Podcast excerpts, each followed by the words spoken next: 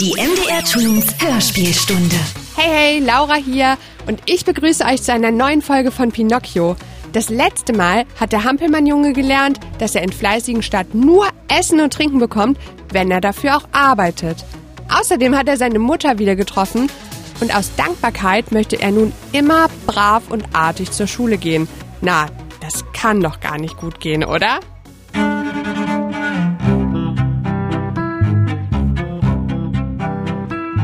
Pinocchio. Die Geschichte vom hölzernen Bengele von Carlo Collodi.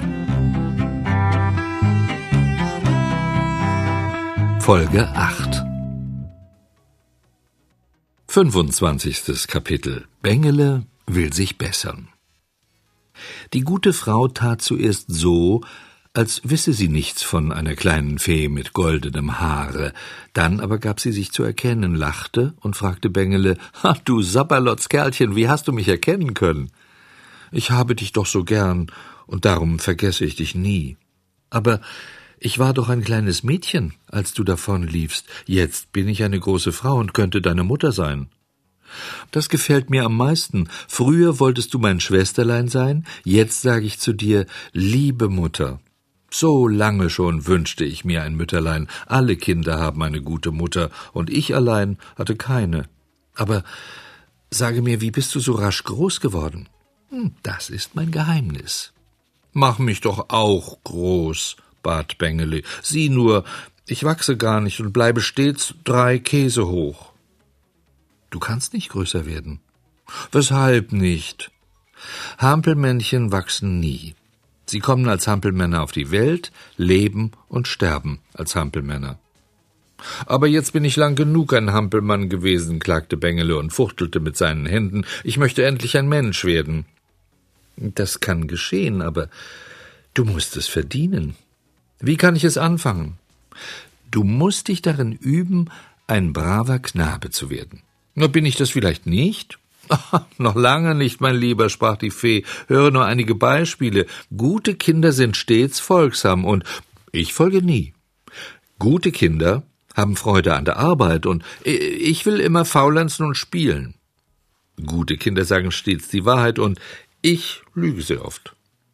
Gute Kinder gehen gern in die Schule und ich lief ins Kasperletheater, aber von heute an wird alles anders. Ist es dir ernst? Heiliger Ernst. Ich will ein guter Knabe werden und meinem Vater Freude machen. Ja, halt, wo, wo ist denn mein armer Vater? Ich weiß es nicht. Werde ich ihn je wiedersehen? Ich glaube ja, wenn du brav bist, ganz sicher. Dankbar ergriff Bengele die Hand der guten Fee und bedeckte sie mit Küssen. Lange schaute er dann seinem lieben Mütterlein in die milden Augen und fragte Sag mir nur noch das eine, bist du wirklich tot gewesen? Es scheint nicht, antwortete lächelnd die Fee. Mit Tränen in den Augen fuhr Bengele weiter fort und sprach Wenn du es wüsstest, wie weh es mir tat, wie mein Herz klopfte und wie ich weinte. Ach, jener Marmorstein und das Lied des Käfers hier ruht in süßem Schlummer. Die gute Fee zog das Hampelchen an sich und tröstete es. Ich weiß alles, mein liebes Kind. Ich habe deinen Schmerz gesehen und dein gutes Herz erkannt. Du warst undankbar und unartig gegen mich. Am Marmorsteine hast du deine Fehler bereut. Du liebtest mich, und darum habe ich dir alles verziehen. Ich bin dir nachgegangen, ich habe dich hier gesucht, und jetzt will ich dir eine gute Mutter sein. Du bist zu gut zu mir, sagte Bengele, ich verdiene es nicht, dass du mich so herzlich liebst. So sei mir dankbar, erwiderte die Fee. Ich verlange von dir nur das eine, dass du mir gehorchst und stets befolgst, was ich dir sage. Von Herzen gern. Morgen, sagte die Fee, wirst du das erste Mal zur Schule gehen. Bengeles Freude ließ schon ein bisschen nach. Später kannst du nach eigener Wahl ein Handwerk lernen. Bengele ward nachdenklich und murmelte etwas in sich hinein. Was gibt's darüber zu brummen? sagte die Fee in ernstem Tone. Ich habe gesagt, dass, ähm, das, stotterte Bengele, dass ich jetzt doch zu alt bin für die Schule. Nein, mein Sohn, zum Lernen ist man nie zu alt. Aber ich will auch kein Handwerk lernen. Warum? Weil man beim Arbeiten müde wird. Liebes Kind, mahnte die weise Fee, wer so denkt, der endigt gewöhnlich im Krankenhaus oder im Zuchthaus. Müßiggang ist alle Laster Anfang. Der Mensch muss arbeiten auf dieser Welt, ob er arm sei oder reich. Das Faulenzen ist eine Schande. Es ist eine schlimme Krankheit, wenn man sie in der Jugend nicht heilt. So geht man mit ihr durchs ganze Leben. Bengele glaubte den Worten seiner guten Mutter und sagte Ja, ich will lernen, ich will arbeiten, ich will alles tun, was du von mir verlangst. Und überhaupt, dieses Hampelleben gebe ich auf. Ich will unbedingt ein Knabe werden. Du hilfst mir, Mütterlein, nicht wahr? Du hast es mir versprochen. Jawohl, mein Kind, von dir allein hängt es nun ab, dass ich mein Versprechen erfülle.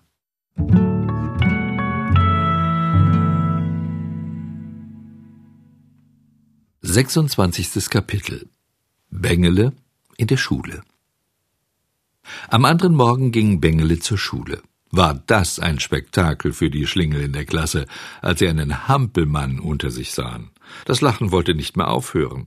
Jeder hätte ihm gerne einen Streich gespielt, einer riss ihm die Mütze aus der Hand, ein anderer zog ihn hinten am Kittel, ein dritter wollte ihm mit Tinte einen Schnurrbart unter die Nase malen, und ein vierter war frech genug, ihm eine Schnur an Hände und Füße zu binden, um ihn wie einen Hampelmann zappeln zu lassen. Eine Zeit lang tat Bengele harmlos und ließ sich alles gefallen, dann aber ging ihm die Geduld aus, er wandte sich mit zornigem Blick gegen die Haupthelden und sagte Nehmt euch in Acht. Ich komme nicht in die Schule, damit ihr mit mir Trödel treibt. Ich bin anständig zu euch, seid es auch zu mir. Bravo, Hänsele, du redest ja wie ein Buch, schrie einer der Schlingel. Alle anderen setzten mit ein, klatschten und johlten. Der frechste von ihnen streckte sogar eine Hand aus, um Bengele an der Nase zu packen, aber der Hampelmann gab ihm unter der Bank einen kräftigen Tritt auf die Schienbeine. Autsch! Hat der harte Stiefel! schrie der Getroffene und rieb sich die schmerzende Stelle. Und was für hölzerne Ellbogen heulte ein anderer, der sich durch seine Ungezogenheit einen Rippenstoß geholt hatte. Die beiden Kraftleistungen verschafften dem Hampelchen bald Respekt bei den Kameraden, und nach einiger Zeit mochten sie ihn ganz gut leiden. Auch der Herr Lehrer war mit ihm zufrieden, denn der Hampelmann war gescheit, fleißig und aufmerksam. Er kam nie zu spät in die Schule und hielt sich treu an die Ordnung. Nur den einen Fehler hatte Bengele, dass er mit zu viel Kameraden verkehrte. Unter diesen waren ein paar bekannte Taugenichtse, die nie lernen wollten und alle möglichen Dummheiten im Kopf hatten. Der Herr Lehrer bemerkte es wohl, auch die gute Fee warnte fortwährend und sagte Sei vorsichtig, Bengele, Deine bösen Kameraden bringen es zu Wege, dass sie dir die Freude am Lernen nehmen und dich zu dummen Streichen verführen. Nicht daran zu denken, entgegnete Bengele selbstbewusst. Er legte seinen Zeigefinger an die Stirn und sagte, da kämen Sie an den Rechten, ich bin viel zu gescheit. Eines Tages traf es sich, dass er zur Schule ging und unterwegs einigen seiner gewöhnlichen Kameraden begegnete. Wichtig tuend rannten sie ihm entgegen und fragten Hast du das Neueste schon gehört? Was? Dass in unserem Meer ein Fisch sich zeigt, so groß wie ein Berg. Was du nicht sagst. Das ist sicher der große Hai, der meinen armen Vater verschlungen hat. Hinaus ans Meer, wir müssen ihn sehen. Gehst du mit? Nein, ich äh, gehe zur Schule. Was? Schule? Morgen gehen wir wieder in die Schule. Ein Tag Schule mehr oder weniger, darauf kommt es gar nicht an. Was wird der Herr Lehrer sagen? Lass ihn sagen, was er will. Ob er einmal mehr brummt oder nicht, das ist egal. Und meine Mutter? Die Mütter verstehen von solchen Dingen überhaupt nichts, sagten die Schlingel. Bengele war noch nicht besiegt und sagte, wisst ihr was? Ich muss unbedingt den großen Hai sehen. Dafür habe ich meine besonderen Gründe, aber jetzt gehe ich in die Schule. Dummer Kerl, sagte da einer, meinst du, der große Hai wartet gerade, bis es dir passt, ihn anzugucken? Der wird bald genug von unseren Wassern haben und sich woanders hin verziehen, dann hast du ihn gesehen. Jetzt lenkte Bengele ein. Wie lange braucht man? Von hier ans Meer. Oh, wir rennen und sind in einer Stunde schon zurück. Also zu, vorwärts. Wer kann am besten springen? schrie Bengele, und gleich ging der Wettlauf los. Die Schlingel rannten mitten durch die bestellten Felder, Bengele war stets voran, denn keiner konnte laufen wie er. Von Zeit zu Zeit drehte sich der Hampelmann um und lachte die Kameraden aus, dass sie so weit zurückblieben, pusteten und keuchten, und ihm ging das Rennen so leicht. Hatte er ahnen können, wie schlimm die Sache ausging.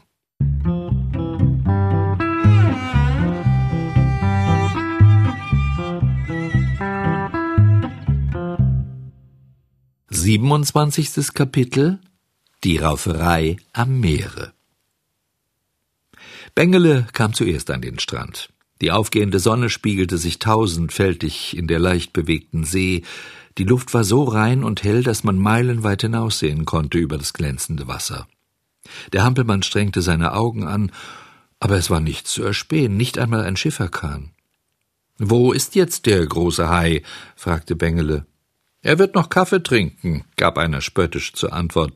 Ein anderer trieb es noch Ärger und sagte, er hat vielleicht noch nicht ausgeschlafen. Über diese blöden Antworten und das boshafte Gelächter der Kameraden wurde Bengele wütend. Er sah ein, dass sie ihn an der Nase geführt hatten und fuhr sie zornig an. Mir so einen Bären aufzubinden, ihr Gauner! Was hatte das für einen Sinn? Einen feinen Sinn, schrien sie alle. Nämlich? Wir haben dich heute auch einmal in unsere Gesellschaft bekommen. Schäme dich doch, jeden Tag so pünktlich zur Schule zu laufen und alle Aufgaben zu machen. Was habt ihr daran auszusetzen? Na, sehr viel. Durch dich sind wir immer blamiert. Weshalb? Weil du zu viel lernst, sind wir stets hinten dran. Das lassen wir uns nicht länger gefallen. Auch wir wollen etwas gelten in der Schule. Na, was muss ich also tun? Du musst die Schule ebenso satt bekommen wie wir und auch denken, dass es bloß drei Ekel gibt. Die Schule, den Lehrer und die Aufgaben. Wenn ich aber nach wie vor meine Sachen lerne, dann schauen wir dich gar nicht mehr an, und eines schönen Tages wirst du es teuer büßen. Da schüttelte sich der Hampelmann vor Lachen und sagte, ihr seid doch zu einfältig. Jetzt ging der Größte von der Schar drohend auf Bengele zu und sagte, du brauchst den Großhans nicht zu spielen, wenn du keine Angst vor uns hast, so haben wir noch viel weniger Angst vor dir. Wir sind sieben gegen einen. Die reinsten sieben Hauptsünden, sagte Bengele und lachte spöttisch. Habt ihr's gehört? Der will uns so kommen. Sieben Hauptsünden hat er uns geschimpft. Bengele, nimm's gleich zurück, oder? Ätsch, Bätsch, gab der zurück, zog den Mund schief und rieb einen Zeigefinger über den anderen. Bengele, hör auf, sonst geht's dir schlecht. Ätsch, Bätsch, wir verhauen dich wie einen Esel. Ätsch, Bätsch, wir schlagen dir die Beine ab. Ich gebe dir jetzt gleich Age Badge, schrie da der Frechste. Hier hast du ein Age Badge, gleich kannst du noch mehr haben. Eine kräftige Ohrfeige schallte auf den Kopf des Hampelmanns. Bengele ließ sich das natürlich nicht gefallen. Sofort gab er den Schlag zurück, und es kam zu einer allgemeinen Rauferei. Der Hampelmann war allein, aber er verteidigte sich wie ein Löwe. Mit seinen Holzfüßen und Holzfäusten führte er so kräftige Streiche, dass die anderen bald zurückwichen. Wo seine Hiebe trafen, gab es einen blauen Fleck zum Andenken. Die Knaben waren wütend, dass sie Bengele nicht zwingen konnten und wollten ihm auf andere Art beikommen. Rasch machten sie ihre Schulsäcke auf und warfen ihre Bücher gegen ihn. Da kam eine Grammatik geflogen, da ein Rechenbuch, da eine Naturgeschichte, da ein Geographiebuch, ein Atlas und sogar ein Federkasten. Aber der Hampelmann hatte scharfe Augen und war sehr flink. Er bückte sich und sprang beiseite, so dass die Geschosse alle über ihn weg oder an ihm vorbeiflogen ins Meer hinein. Wie waren die Fische erstaunt, als die Bücher geflogen kamen. Sie glaubten, es sei etwas zum Fressen und schwammen scharenweise herbei. Als sie aber ein paar Mal an den Büchern herumgeschnuppert hatten, verzogen sie die Schnauze und dachten, das ist nichts für uns, wir sind bessere Sachen gewöhnt. Der Kampf zwischen den Knaben ward indes immer hitziger. Da kroch eine dicke Seekrabbe auf den Sand und fing mit rauer, etwas erkälteter Stimme an zu reden. Lausbuben, die ihr seid, und nichts anderes. Wollt ihr gleich aufhören? Bei solchen Prügeleien geht es gewöhnlich schief. Muss denn wirklich noch etwas passieren? Die arme Krabbe redete in den Wind. Niemand hörte auf sie. Ja, der nichtsnutzige Bengele drehte sich um, guckte sie schief an und sprach ganz unverschämt Halt deinen Schnabel, alter Brummkasten, lutsch lieber ein paar Lakritzen, dass deine Heiserkeit vergeht, oder lege dich ins Bett und schwitze. Die Buben hatten ihre eigenen Bücher alle geworfen, und machten sich in die Nähe von Bengeles Schulranzen. Gleich hatten sie ihn und räumten ihn aus. Unter den Büchern war ein besonders großes, schön gebunden, mit festen Lederecken. Es war ein Rechenbuch und sehr schwer. Einer der Stricke nahm dieses Buch und zielte damit nach Bengeles Kopf. Mit aller Kraft schleuderte er es, aber er traf unglücklicherweise einen Kameraden. Dieser wurde kreideweiß und konnte nur noch sagen Mutter, Mutter, hilf mir, ich muss sterben. Dann fiel er langgestreckt in den Sand. Erschreckt liefen die Knaben davon, Bengele allein blieb zurück. Auch er war zum Tode erschrocken beim Anblick des getroffenen Knaben, aber trotzdem ging er gleich ans Wasser, tunkte sein Taschentuch hinein und legte es dem Schulkameraden auf den Kopf. Nochmals wiederholte er diese Arbeit, weinte, jammerte und rief dem Armen beständig Eugen, Eugen, arme Eugen, mach doch die Augen auf und schau mich an. Gib mir doch Antwort. Ich habe es ja nicht getan. Ich bin's sicher nicht gewesen. Mach die Augen doch auf, Eugen. Wenn du die Augen nicht aufmachst, muss ich auch sterben. O oh Gott, wenn ich nach Hause komme. Was wird meine liebe Mutter sagen? Was soll aus mir werden? Wohin soll ich davonlaufen? Wo kann ich mich verstecken? Wenn ich doch nur in die Schule gegangen wäre. Warum musste ich auf die Kameraden hören? Die sind mein Unglück. Der Herr Lehrer hat es mir immer gesagt, und die Mutter auch. Geh nicht mit bösen Kameraden. Ja, aber ich bin ein eigensinniger Holzkopf. Ich lasse alle reden und tue immer, was ich will. Mit meinem Eigensinn habe ich noch keine glückliche Stunde im Leben gehabt. Lieber Himmel, wie soll das noch gehen? Wie wird diese Geschichte enden? So heulte und jammerte Bengele in einem fort, schlug sich an den Kopf vor Verzweiflung und rief immer wieder den armen Eugen. Dumpfe Schritte waren auf einmal zu vernehmen. Der Hampelmann drehte sich um, vor ihm standen zwei Gendarmen. Was machst du da auf dem Boden? fragten sie. Ich helfe meinem armen Schulkameraden.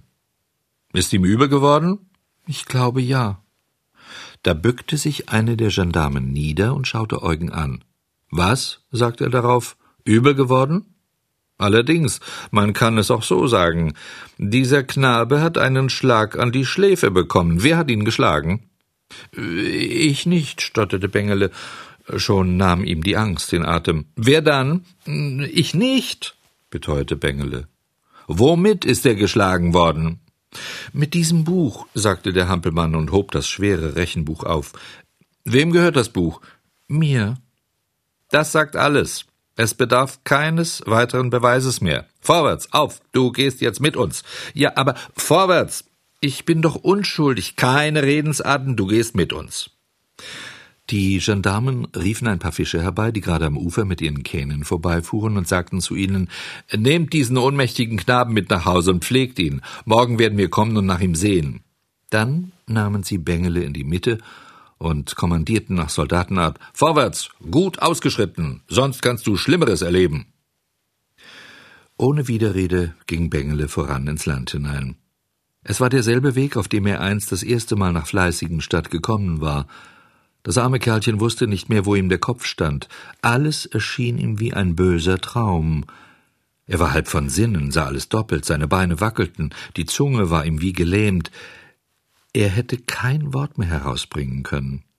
Ein Gedanke aber ging ihm wie ein Nadelstich durch die Seele. Was wird die gute Fee sagen, wenn sie mich zwischen den Gendarmen am Hause vorbeigehen sieht? Ich möchte lieber sterben, als diese Schande erleben. Sie kamen schon zu den ersten Häusern des Städtchens. Da riss ein Windstoß dem Bengele die Mütze vom Kopfe und trug sie zehn Schritte ins Feld hinein. Äh, darf ich bitte meine Kappe holen? fragte er die Gendarmen. Geh, aber flink. Bengele ging, hob die Mütze auf und äh, lief davon. In großen Sprüngen rannte er durch die Felder dem Meere zu.